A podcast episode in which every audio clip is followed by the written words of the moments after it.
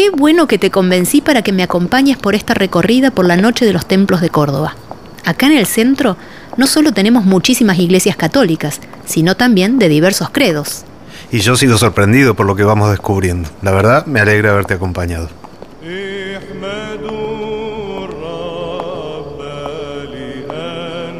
Ahora que estamos sobre calle Corrientes al 200, todavía en el centro, hay un templo que tenemos que visitar. Se trata de la Catedral San Jorge, del rito greco-melquita. Es la sede episcopal del exarcado apostólico greco-melquita de Argentina.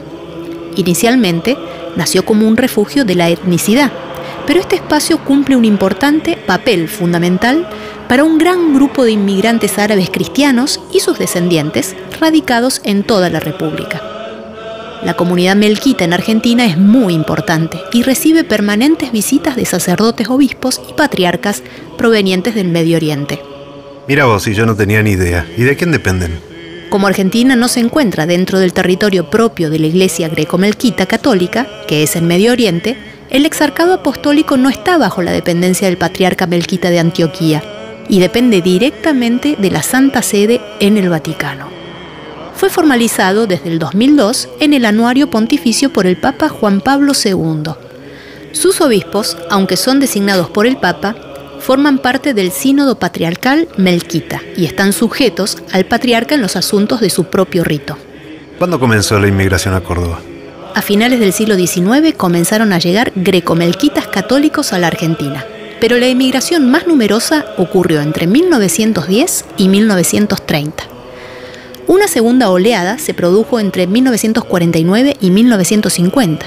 En su mayoría eran oriundos de Siria y del Líbano, pero también había pocas familias de Palestina, de Egipto y de Jordania.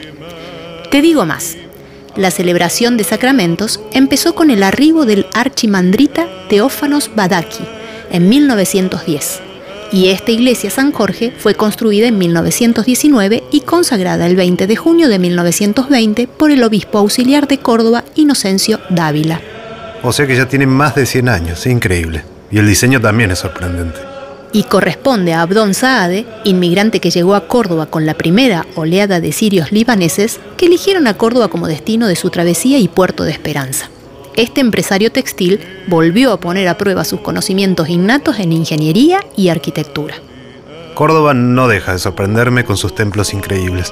Pareciera que en cada rincón de la ciudad vamos a toparnos con uno. Y así será. Todavía nos quedan varios por conocer en esta noche de los templos que hace historia.